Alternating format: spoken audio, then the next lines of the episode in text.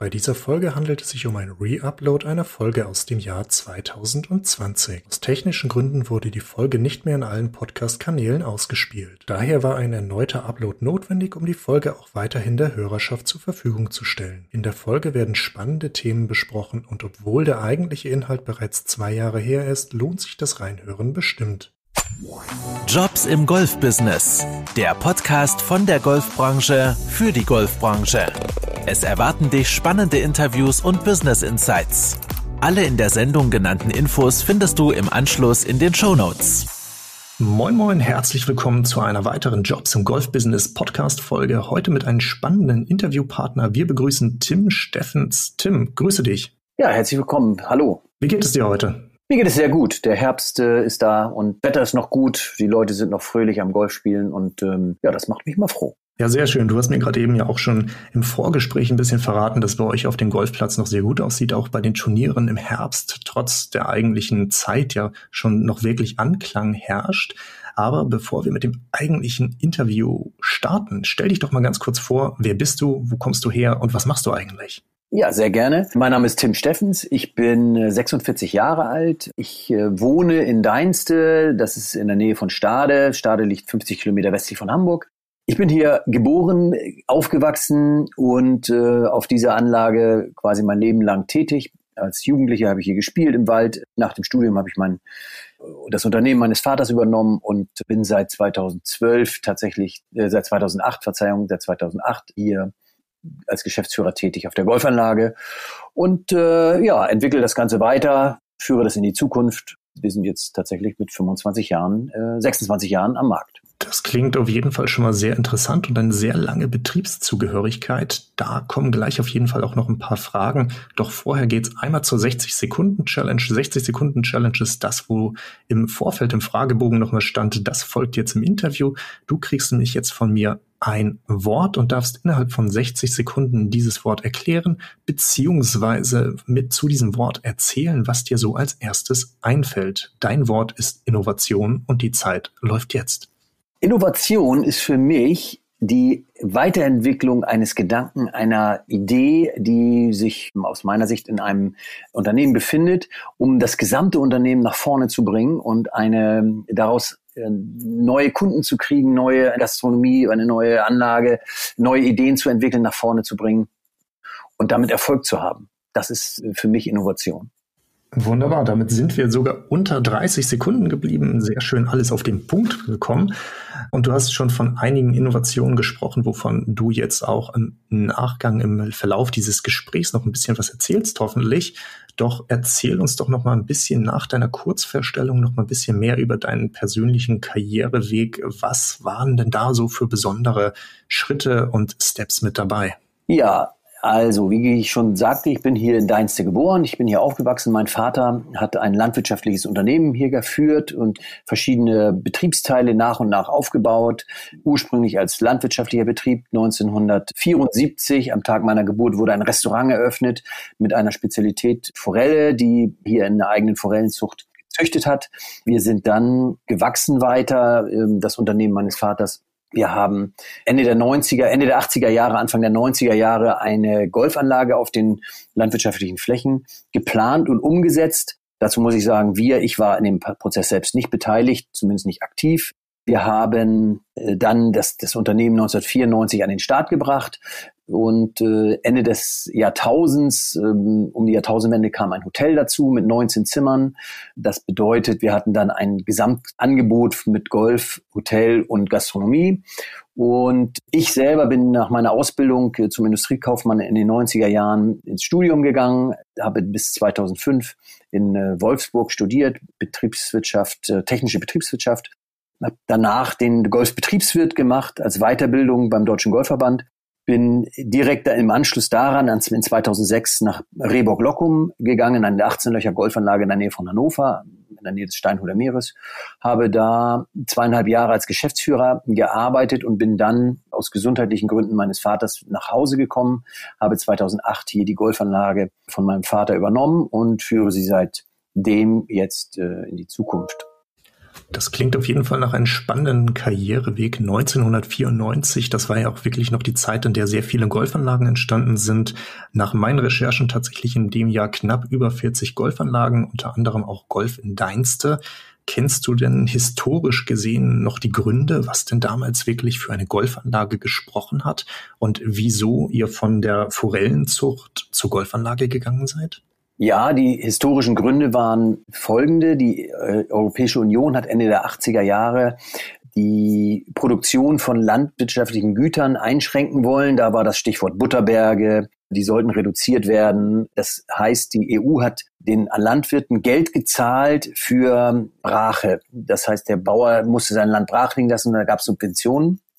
Da mein Vater Landwirt war und ihm Land immer wichtig war, hat er sich gedacht, das kann ich nicht, äh, ich kann das Land nicht verkrauten lassen, ich muss das irgendwie anders nutzen. Und dann kam die Idee, Golf zu etablieren. Die Idee hat er eigentlich schon in, aus den 60er Jahren mitgenommen, als er in Amerika war, ein Jahr in Amerika gearbeitet hat, hat er auch auf Golfanlagen Steine gesammelt. Und da kam ihm die, schon die Idee, die hat er dann verworfen bis Ende der 80er Jahre, also 89 ging das los mit den Planungen. Äh, und damit wurde dann diese landwirtschaftliche Fläche, ehemals landwirtschaftliche Fläche, umgewidmet in Golf und das ging los mit der Planung äh, und der Umsetzung. Die Forellen wurden nicht ersetzt, sondern es war parallel. Damit sind wir auch in den 90er Jahren nach wie vor über die Landesgrenzen von Niedersachsen nach Hamburg und nach Bremen hin bekannt gewesen. Das Ganze lief parallel und war halt auch ein USP, dass wir hier anbieten konnten, Golf, die eigene, eigens gezogene Forelle und dann hier auch natürlich zu übernachten, Anfang der 2000er. Das war der Antrieb, eine Golfanlage zu bauen. Wir sind die erste öffentliche Golfanlage gewesen äh, und ich meine in dem Jahr auch die einzige, die gebaut wurde, die Golfer spielen lassen konnte, die einfach eine Platzreife hatten, ohne eine Mitgliedschaft dabei, ohne eine Verpflichtung, dass man irgendwo eine Mitgliedschaft hatte. Das ist bis heute so. Man kann hier Golf spielen, ohne Mitgliedschaft zu haben. Man muss natürlich das Golf spielen können. Aber das war damals eine Neuerung. Das gab es noch nicht. Und äh, da waren wir eigentlich so Vorreiter mit als öffentliche Golfanlage gerade in den 40er Jahren, und du sagtest, es waren über 40 Anlagen, sind, sind tatsächlich 42 Anlagen damals äh, hier eröffnet worden in Deutschland. Spannend, du kennst tatsächlich noch die genaue Zahl. Also sehr schön.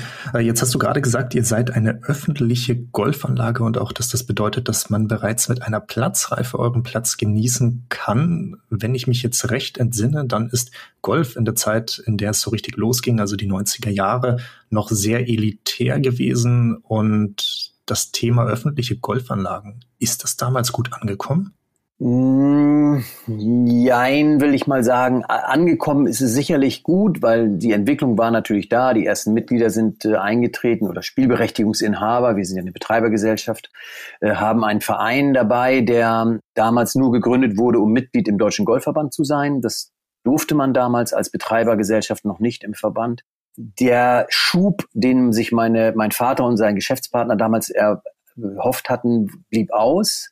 Das heißt, die haben die Anlage vorfinanziert, nicht wie im klassischen Modell, dass man einen Club gründet, der Club bezahlt eine Investitionsanlage und baut damit den Platz. So war es früher. Äh, mein Vater und äh, der Geschäftspartner haben die Anlage vorfinanziert aus eigenen Mitteln und natürlich über die Banken und wollten dann über langfristige Spielberechtigungsverträge dieses Geld wieder reinholen, auch mit einer Einmalzahlung. Äh, das hat nicht so gut funktioniert. Es wurde dann das Konzept umgestellt Anfang der 2000er Jahre. Also es gab auch Täler, die wir durchschreiten mussten in der Entwicklung. Jetzt ist es so, dass man, dass das Image natürlich immer noch elitär ist. Das ist, kommt sicherlich später nochmal zum Thema, dass Golf immer noch elitär ist äh, und nicht wie damals erhofft zum Breitensport wurde. Ich glaube, ich würde es heute anders machen, sicherlich auch öffentlich, aber die Idee war, das Golf einen ordentlichen Schub hatte. Wir hatten damals zweistellige Prozentzuwächse an Mitgliedschaften in Deutschland und äh, diesen Schwung wollten mein Vater und sein Geschäftspartner natürlich mitnehmen, hat sich aber nicht so entwickelt, wie es dann, äh, wie es prognostiziert war. Und jetzt nach 25 beziehungsweise 26 Jahren Golfanlage, wie sieht die Anlage heute aus? Wie viele Mitarbeiter beschäftigt ihr so und in welchen Bereichen sind diese überall tätig? Eine Golfanlage wächst natürlich äh, mit, der, mit, den, mit der Zeit. Man vergleicht das gerne mit einem guten Wein. Ein guter Rotwein wird auch besser, je älter oder je länger er liegt. Äh, das genau passiert natürlich auch bei einem Golfplatz, da wachsen die Bäume, da ist die ganze Vegetation, ähm, stellt sich aufeinander ein. Das Mini-Ökosystem, was auf einer Golfanlage besteht, hat äh, reift und äh, entwickelt sich zum Positiven. Die Felder, die es damals gab, wo der Golfplatz jetzt ist, das erkennt man natürlich nicht mehr als Ackerfeld, Ackerland, weil da die Bäume jetzt 25 Jahre Zeit hatten zu wachsen und es ist einfach eine sieht aus wie eine gewachsene Landschaft, wenn man mal von den Flächen absieht, die ständig gemäht werden. Die Anlage selber wird von fünf Mitarbeitern im Greenkeeping, äh, also in der Golfplatzpflege, in Schuss gehalten, die alle fünf fest angestellt sind. Einer davon ist ein äh, Saisonarbeiter, aber auch fest angestellt, der kommt aus Polen, der ist seit bestimmt schon sieben oder acht Jahren hier Mitarbeiter bei uns. Äh, also wir wechseln unsere Menschen, unsere Mitarbeiter sehr, sehr selten, von uns aus sowieso nicht. Sind alle hier lokal ähm, im Deinste wohnhaft. Wir haben einen Mitarbeiter, der im Greenkeeping aushilft auf äh, Geringfügigkeit. Der mäht ausschließlich Sportplätze der Gemeinde Friedenbeck, Samtgemeinde Friedenbeck. Dann nutzen wir so ein bisschen unsere Maschinen weiter aus. Und wir haben in der Verwaltung, im Pro-Shop und im Sekretariat insgesamt drei, Fest, drei, drei Angestellte, inklusive mir, und drei hm, geringfügig Beschäftigte, die äh, das Marshalling übernehmen und so ein bisschen sich um die Caddies kümmern, also um die E-Cards und so ein bisschen Hausmeistertätigkeiten machen und aber hauptsächlich kontrollieren und die Kunden auf dem Platz fragen, ob alles in Ordnung ist. Das klassische Marshalling halt. Und wie schaut's mit auszubildenden Praktikanten oder dualen Studenten aus? Macht ihr sowas auch? Ja, sind wir immer offen für und waren wir immer offen für Praktikanten im Bereich Greenkeeping, im Bereich Verwaltung haben wir eigentlich jedes Jahr mindestens ein oder zwei. Das sind dann Schulpraktika. Dann haben wir ausgebildet und äh, haben es auch angeboten. Das ist der Ausbildungsgang Sport- und Fitnesskaufmann. Damals mit dem IST zusammen in Verbindung zum Junior Golf Manager, äh, die Weiterbildung. Und äh, wir haben auch Studenten, ein duales Studium bieten wir an, also in Anführungsstrichen Werksstudent. Das ist das äh, Sport Business Management, was man hier äh, auch über das Studieninstitut IST äh, absolvieren kann. Und äh, das haben wir tatsächlich in der Vergangenheit getan und auch erfolgreich getan. Ja, und für jeden, der jetzt wissen möchte, was das eigentlich alles für Studiengänge sind, da empfiehlt es sich einmal ein paar Folgen zurückzugehen, denn das IST-Studieninstitut aus Düsseldorf war auch bereits einmal zu Gast in diesem Podcast und hat sich dort vorgestellt, als auch natürlich diese Studiengänge etwas genauer erläutert. Ähm, wir wollen aber jetzt bei deiner Golfanlage bleiben. Deine Golfanlage macht ja tatsächlich etwas, was andere Golfanlagen, die meisten Golfanlagen auch in Deutschland nicht machen. Ich habe es nämlich in Deutschland auch erst einmal gesehen. Food Golf. Was ist das und woher kommt diese Idee? Footgolf ist ähm, nicht zu verwechseln mit Fußballgolf. Fußballgolf kennt man sicherlich auf dem einen oder anderen Acker, auf irgendwelchen Dörfern. Da ähm, wird mit dem Fußball auf dem Acker hin und her geschossen und in ein Loch äh, der Ball versenkt und man muss dann über Hindernisse, durch Hindernisse durch oder daran vorbei äh, schießen, um dann das äh, Ergebnis zu erzielen. Das ist so ein bisschen wie Minigolf mit dem Fußball und mit dem Fuß. Footgolf ist im Grunde dasselbe, nur auf der Golfanlage. Also Footgolf ist ein Golfspiel, das ist an die Golfregeln angelehnt, wo man auf der Golfanlage von einer bestimmten Stelle mit dem Fußball den, äh, den Fu oder mit dem Fuß den Fußball tritt und in ein dafür vorgesehenes Loch schießen muss und das genauso wie beim Golf mit so wenig Schüssen wie möglich. Am Ende werden die Schüsse zusammengezählt und dann hat derjenige gewonnen, der am wenigsten Schüsse hat. Das bieten wir seit 2018 äh, äh, erfolgreich an mit stetig wachsender Kundschaft mit stetig wachsender Anzahl an Veranstaltungen und Turnieren. Und äh, die Idee kommt eigentlich über den Weg Fußballgolf. Ich habe hier eine tatsächlich eine Fläche, die ich als Fußball-Golfanlage ausweisen wollte, äh, wo ich dann aus behördlicher Sicht äh, Steine in den Weg gelegt bekam, was nicht bedeutet, dass ich das nicht noch machen werde, aber äh, in, der, in dem Zusammenhang habe ich mir Erfahrungen von äh, guten Fußball-Golfern geholt, die auch Footgolf machen und dann fragten die mich, willst du nicht Footgolf machen? Und naiv ich war, was ist denn das? Dann ähm, haben sie mir das erklärt und habe ich gesagt, die Investitionen dafür sind überschaubar. Und äh, dann haben wir diese Trendsportart, sage ich mal, diese stetig wachsende Trendsportart hier etabliert und sind tatsächlich in Deutschland einer von, eine von wenigen Golfanlagen, die das regelmäßig so anbieten. Und wir haben mittlerweile über die zweieinhalb Jahre über 350 Leute hier gehabt, die Footgolf gespielt haben, die immer wieder kommen, die das mal so machen. Das sind Veranstaltungen von Firmen, die buchen statt einem Golfturnier halt ein Footgolfturnier, weil es für jedermann ist. Man muss keine Vorerfahrung haben, man muss einfach nur einen Ball treten können und hat Spaß. Die Regeln sind relativ überschaubar und einfach zu erklären und auch zu verstehen. Und das ist das, was es attraktiv macht. Und gerade auch junges Publikum hierher äh, zu holen, das ist das, was wir wollen. Um mir Footgolf jetzt noch ein bisschen besser vorstellen zu können, wie genau funktioniert denn das? Also ich habe da einen Golfplatz, ich habe mein Fairway, ich habe den Abschlag, von dem ich dann den Fußball nehme. Ich schieße, ziele aufs eigentliche Golfloch und fünf Meter daneben ist ein vergrößertes Loch, das mein eigentliches Ziel ist. Oder wie sieht das genau aus? Ja, ganz genau so ist das. Äh, das ist selbstverständlich abhängig von der Art des Platzes, wie man, äh, wie man sich das gestaltet. Da habe ich als Anlagenbetreiber natürlich freie Wahl, wo ich meine Löcher setze. Das heißt, ich habe ein tatsächlich wie beim Golf ein Cup eingebaut, im Boden eingebuddelt, wo beim normalen Golfbetrieb ein Deckel drauf ist mit Kunstrasen. Das sieht man also nicht. Wenn ich Footgolf spiele oder eine, eine Footgolf-Veranstaltung habe, wird dieser Deckel runtergenommen. Ich stecke eine Fahne in das Grün oder in, in das Loch und dann habe ich diese Fahnen, auf die die Footgolfer spielen, von einer Abschlag Fläche oder von einem, einer Fläche im Fairway zum Grün, weil die Footgolflöcher nicht immer genauso lang sind wie ein Golfloch. Man schlägt ja mit einem Golfball deutlich weiter, als man den Fußball mit dem Fuß tritt. So sind ähm, bei uns auf den ersten neun Bahnen, Golfbahnen, 18 Footgolfbahnen untergebracht mit einer Gesamtlänge von circa zweieinhalb Kilometern. Das ist tatsächlich genau so. Man nutzt die Elemente, die Golf mit sich bringt, Abschlagbox, Fairway, Bunker, Wasserhindernisse oder Penalty Areas, wie es neuerdings heißt, äh, Raff, äh, verschiedene Mähhöhen und dann hat man das Loch, äh, wie man es beim Golf kennt, halt nur breiter oder größer, wo der Ball reinpasst. Und dann geht man zum nächsten Loch, im Idealfall nicht weit, so wie es halt beim Golf auch ist. Okay, das habe ich verstanden. Jetzt ist die Golfbranche natürlich eine Branche, die auch stark im Wandel ist, eine Branche, die auch im Wandel sein muss. Denn wenn ich mir die jährlichen Zahlen des DGVs angucke, ich habe die Zahlen jetzt nicht im Kopf, wenn ich aber jetzt sage, das jährliche Wachstum liegt irgendwo bei plus 0,1 Prozent, dann liege ich wahrscheinlich gar nicht so weit von der richtigen Zahl entfernt. Welche Veränderungen bemerkst du denn zurzeit in der Golfbranche? Die Veränderungen sind tatsächlich, wie du es beschrieben hast, schleichend äh, jetzt dahin gekommen, dass wir ein quasi Nullwachstum äh, in der Personenanzahl der Golfer, der registrierten Golfer haben. Das hat aus meiner Sicht verschiedene Gründe. Das erste ist, das Image von Golf ist nach wie vor ein, äh, ein schlechtes in der Bevölkerung. Die äh, meisten Menschen denken, Golf ist immer noch was für elitäre, hochnäsige, äh, reiche Leute und auch alte Leute.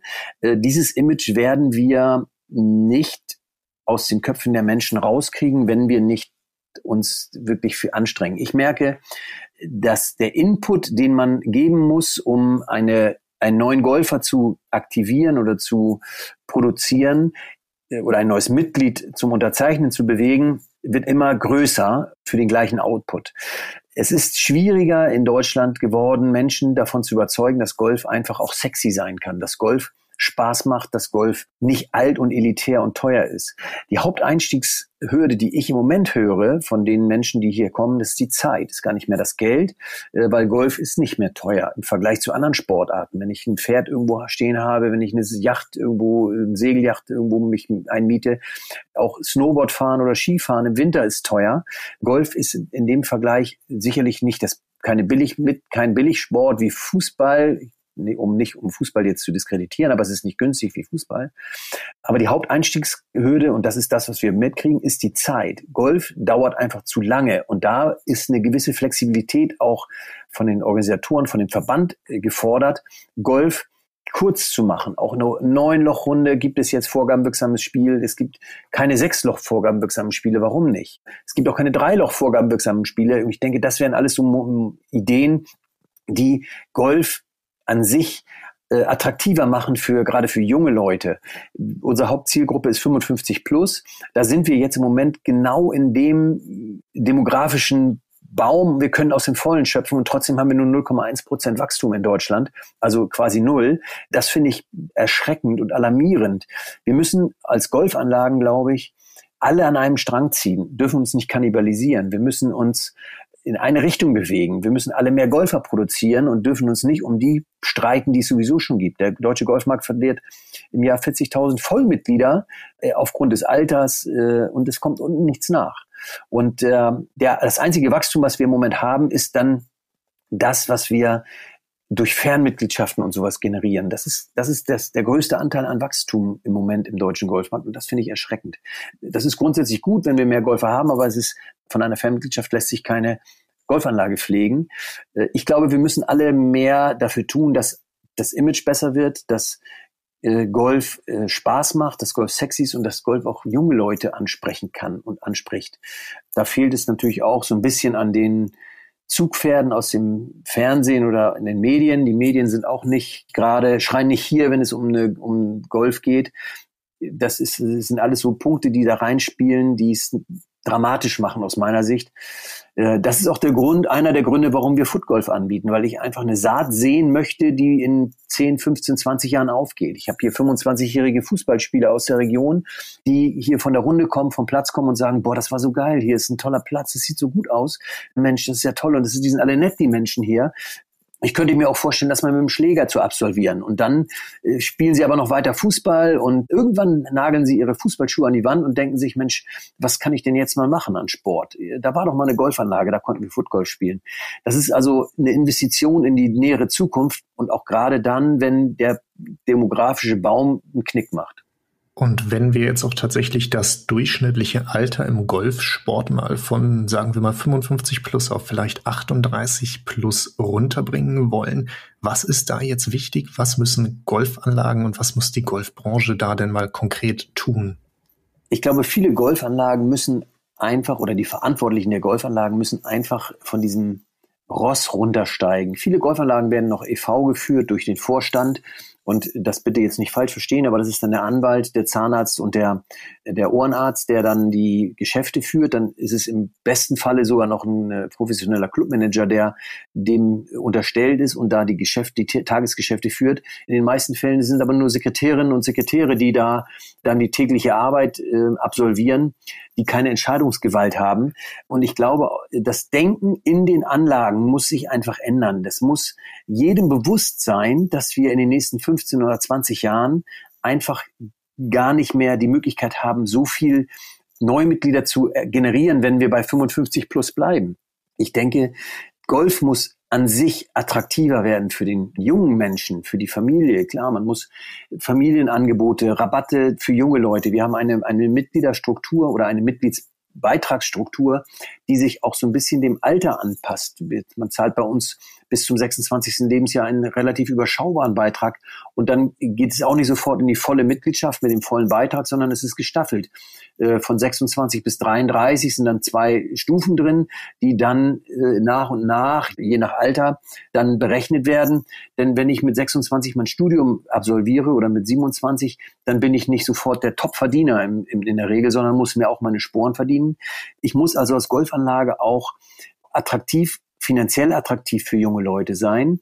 Ich muss attraktiv für junge Leute sein mit entsprechenden Events, mit Veranstaltungen, mit, mit einfach Sachen, die junge Menschen begeistern. Und äh, das geht halt nur, wenn ich da aktiv dabei bin und wenn ich mich darum kümmere.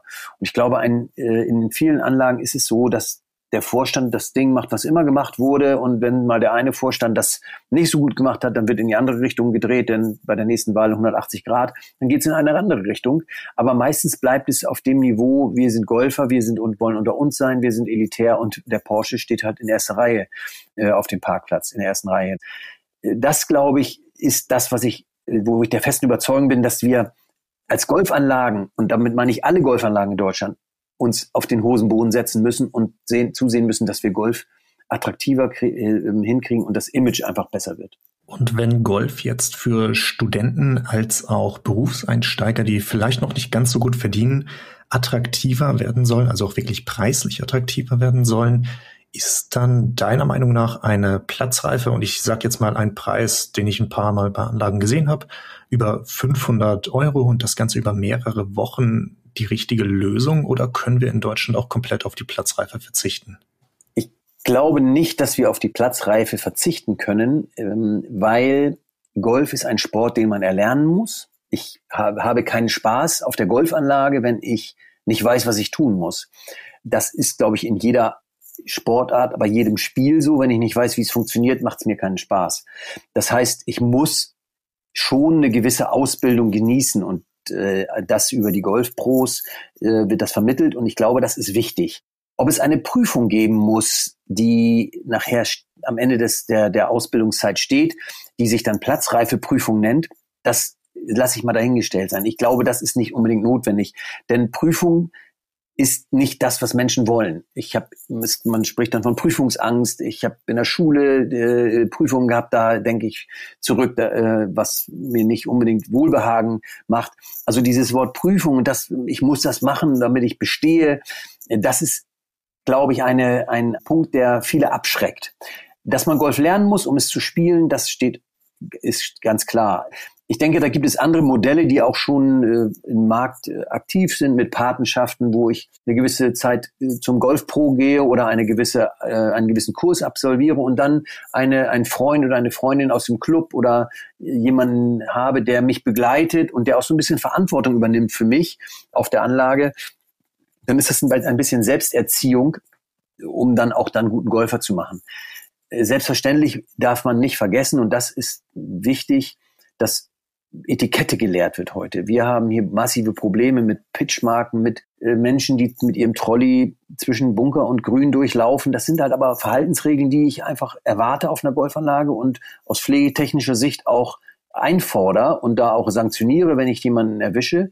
Das ist in der letzten Zeit schlechter geworden und so eine Ausbildung, was schnelles Spiel angeht und die Etikette-Regeln, das ist nach wie vor wichtig. Aber ich sagte schon vorher, wenn das äh, in einer Prüfung mündet, dann hat das immer ein ja, Lehrer-Schüler-Verhältnis äh, bei den Menschen im Kopf und das ist, glaube ich, nicht förderlich für Golf. Fußball muss ich auch lernen. Ich muss auch Fußball regeln können, wenn ich Fußball spielen will und ich muss eine gewisse Fitness mitbringen, um dann auch spielen zu können und durchhalten zu können, wenn der Trainer sagt, jetzt hältst du noch mal durch. Das ist logisch. Das ist beim Golf auch so. Und das ähm, halte ich auch nach wie vor für wichtig, dass Menschen zu Golfern gemacht werden und nicht jeder x-beliebige ohne Vorkenntnisse auf den Golfplatz kann. Weil das ist ja auch eine Gefährdung, die man, die man hat. Äh, ich bringe Menschen äh, dazu, einen Golfball zu bewegen und wenn der irgendwo einschlägt, wo er nicht soll, dann hat das ja auch versicherungstechnische Hintergründe. Das heißt, das ist immer noch wichtig. Jetzt hast du gerade eben schon Etikette erwähnt. Etikette ist ähm, von dem, was ich tatsächlich in der Vergangenheit beobachten durfte. Jetzt hast du es gerade mit den Pitchgabeln gesagt, eine wirklich sinnvolle Sache. In manchen Punkten erlebe ich aber zumindest in Deutschland, in anderen Ländern gar nicht so stark, aber in Deutschland, dass Etikette auch teilweise falsch interpretiert wird. Mein bestes Beispiel ist dafür immer Jeans und ähm, ein Schlabber-T-Shirt. Wer damit auf eine Golfanlage kommt, der wird von den Mitgliedern, weil es ja die Etikette so sagt, auch häufiger nicht ganz so nett angeguckt. Ähm, meiner Meinung nach hat sowas immer ganz ja tatsächlich praktische Gründe, warum wir sagen, vielleicht doch ein bisschen ordentlicher anziehen, vielleicht doch keine Jeans, dann das macht ein Golfer einmal bei 35 Grad, der wird nie wieder eine Jeans anziehen. Aber müssen wir vielleicht auch die Etikette überholen? Wenn du das Wort Etikette jetzt auf Kleiderordnung ähm, einengst, dann würde ich sagen, auf jeden Fall. Bei uns ist es tatsächlich auch egal auf unserer Golfanlage, ob du ein T-Shirt oder eine Jeans anziehst und das auch kombiniert wo ich den Kunden, der mir vor mir steht am Tresen, bitte, wenn er ein Muskelshirt anhat, dass er das bitte umzieht und zumindest ein T-Shirt, was mit Armen, Ärmeln äh, versehen ist, anzieht. Ich glaube, diese Etikette, Kleiderordnung äh, ist verstaubt. Ich äh, gebe dir recht, eine Jeans auf der, auf der Golfanlage ist ähm, vielleicht praktisch, wenn man sich nicht umziehen will, aber sportlich gesehen ist es unpraktisch. Selbst ich, der fast nur Jeans anzieht, würde zum Golfen nie eine Jeans anziehen, weil es auch unpraktisch ist. Du sagst es selber, ist bei 30 Grad äh, eine Jeans, das äh, macht man einmal und dann nie wieder.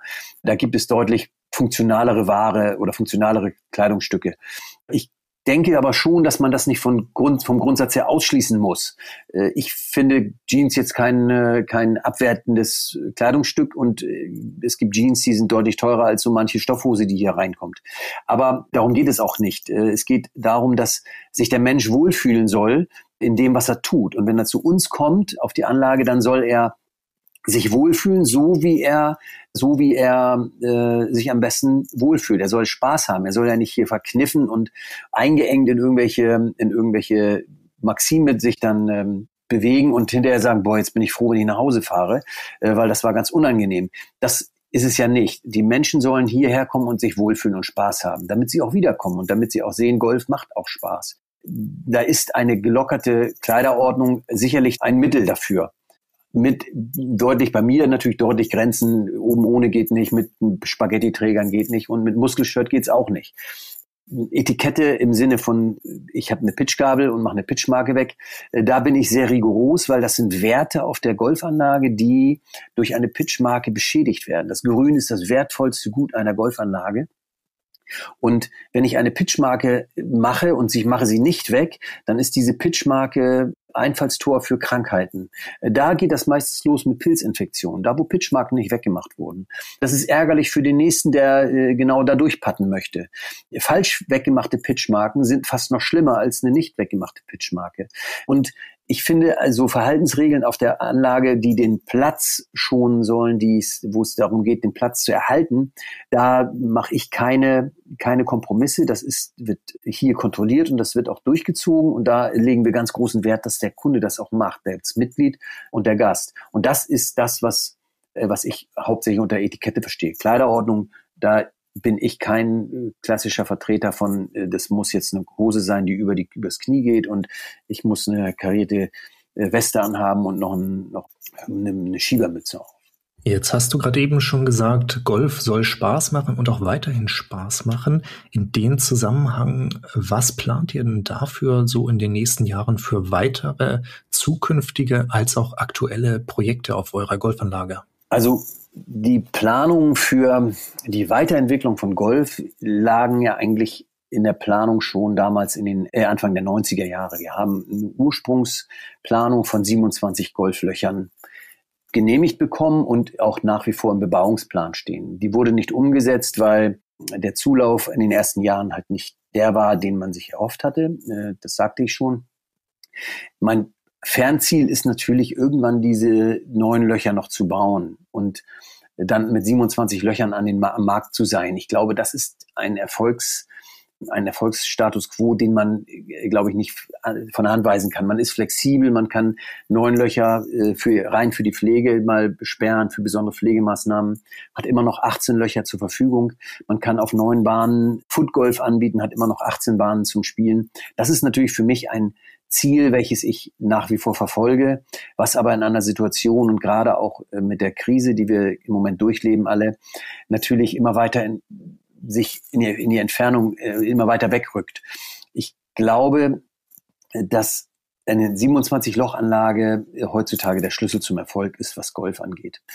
Das gibt viele, viele Vorteile. Es gibt aus meiner Sicht ganz wenig Nachteile, die eine 27-Loch-Golfanlage mit sich bringt, außer vielleicht höhere Pachten und ein bisschen höhere Pflegekosten, aber äh, das ist äh, doch sicherlich überschaubar und alle Inhaber und Geschäftsführer von 27 Lochanlagen werden mir da zustimmen oder werden, werden mir beipflichten. Das ist, glaube ich, ein Optimum an dem, äh, was man haben kann. Weitere Projekte sind natürlich, dass ich will Footgolf ausbauen. Das hat für den Golfspieler jetzt keine große, äh, keinen großen Vorteil, es sei denn, er spielt selber auch mal Footgolf. Ich werde unsere Footgolfanlage von derzeit 27 Löchern auf 36 Löcher erweitern. Und ich habe nach wie vor, das sagte ich vorhin schon äh, zum Thema Fußballgolf, vor, eine Fußballgolfanlage zu bauen. Ich werde meine Betriebshalle bauen, eine neue Betriebshalle, um da effizienter zu werden, was Spritverbrauch angeht, ähm, ökologischer zu sein, die nachhaltigen ähm, Ressourcen ein bisschen mehr nutzen und ein bisschen mehr auf ähm, erneuerbare Energien gehen. Das steht noch an. Das betrifft jetzt nicht direkt den Golfspieler, äh, zumindest nicht in seinem Ablauf, aber natürlich nachher schon. Man kann sich dann wieder auf Sachen konzentrieren, wenn man, wenn wir mal eine Bahn umbauen wollen. Da sind auch noch einige Punkte, die wir bei unserem Zettel stehen haben äh, das werden wir nach und nach dann abarbeiten. Also Optimierung der Golf, des Golfplatzes, wie er im Moment im Bestand ist. Da bin ich auf jeden Fall mal gespannt, was da demnächst alles noch so kommt, kommen wir zu meiner Lieblingsfrage aus diesen Interviews, weil dabei kommen immer sehr, sehr spannende Antworten zustande. Die Frage lautet, what keeps you up at night? Also welche aktuellen Probleme und Herausforderungen lassen dich zurzeit nicht schlafen oder wecken dich morgens verfrüht? Woran musst du andauernd denken und welche Probleme und eventuelle Lösungsansätze hast du auch dafür? Also in, in der jetzigen Zeit ist es eigentlich ein dominantes Thema, was mich auch manchmal nachts aufwachen lässt oder wenn ich wach werde, dann auch nicht wieder einschlafen lässt. Das ist natürlich die aktuelle äh, Viruskrise, die wir haben. Ich mag dieses Wort mit C nicht mehr aussprechen, weil ich, mir hängt das so ein bisschen zum Halse raus, wenn ich das so sagen darf. Natürlich ist das eine ungewisse Zukunft. Der Lockdown im März und April diesen Jahres hat und hat natürlich Spuren hinterlassen. Auch gerade bei den Mitgliedern und in der Kommunikation mit den Mitgliedern war es nicht immer, nicht immer gut, wobei die meisten uns gegenüber doch Solidarität gezeigt haben. Ich glaube, die Entwicklung äh, ist ungewiss und da denke ich schon drüber nach, werden wir diese Krise so überstehen, dass es uns äh, in den nächsten 10, 15, 20, 25 Jahren immer noch geben wird. Was bringt diese Krise mit sich? Gerade finanziell, gerade für den Golfmarkt. Viele Golfanlagen verzeichnen hm, Rekordjahre, was Mitgliederzuwächse angeht, das kann ich hier nicht, kann ich hier nicht sagen. Nun ist es bei meiner Golfanlage auch so, dass wir mit der Anlage eine Aus, also eine äh, Abdeckung der Region haben, 63 Prozent aller meiner Mitglieder kommen aus einem Radius von 10 Kilometern und weniger um die Anlage. 91 Prozent äh, wohnen innerhalb von 20 Kilometern um die Anlage. Das ist schon ein sehr lokaler Markt.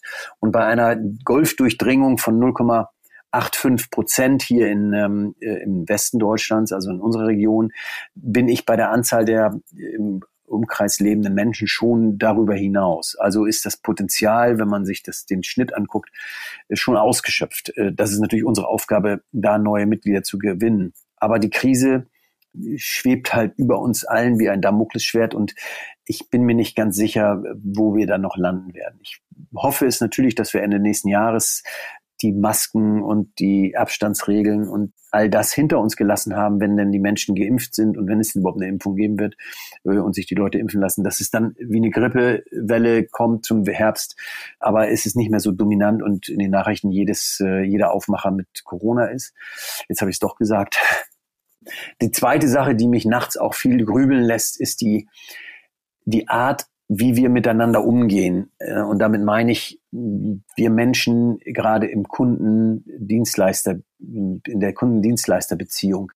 Ich habe die Erfahrung gemacht in den letzten Wochen und Monaten und auch schon Jahren fast, dass das Verhalten von vielen Menschen einfach schlimmer wird. Die eigenen Freiheiten werden ausgedehnt über die Grenzen der Freiheiten der anderen hinaus. Äh, das wird gemacht, was man will. Man hält sich nicht an Regeln. Und wenn man Kunden auf Regelverstöße hinweist oder auch Etiketteverstöße auf Fehler hinweist, dann ist mehr und mehr eine aggressive Stimmung zu spüren ich habe nichts gemacht, ich mache es immer, äh, andere machen das auch nicht und ähm, ich zahle ja so viel Geld und es ist, das ist alles äh, wird aggressiver und ähm, die Art und Weise, wie Menschen in so einer Situation miteinander umgehen, habe ich das Gefühl, wird schlimmer. Und äh, wir haben auch so ein paar äh, Golfkunden, die, die diese Schiene so ein bisschen abreiten und das beschäftigt mich schon. Das heißt, äh, ich nenne sie mal Problemfälle, tauchen immer wieder auf. Äh, Problemfälle an Kunden.